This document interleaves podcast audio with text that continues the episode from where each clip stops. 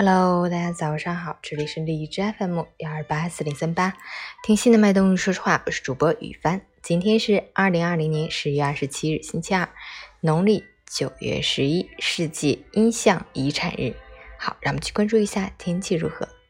哈尔滨晴，九度到零下三度，西南风三级，晴间多云天气。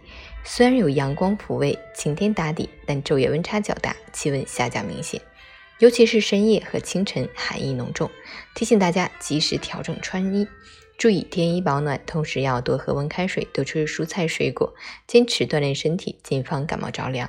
截至凌晨五时，海市的 AQI 指数为五十三，PM 二点五为二十三，空气质量良好。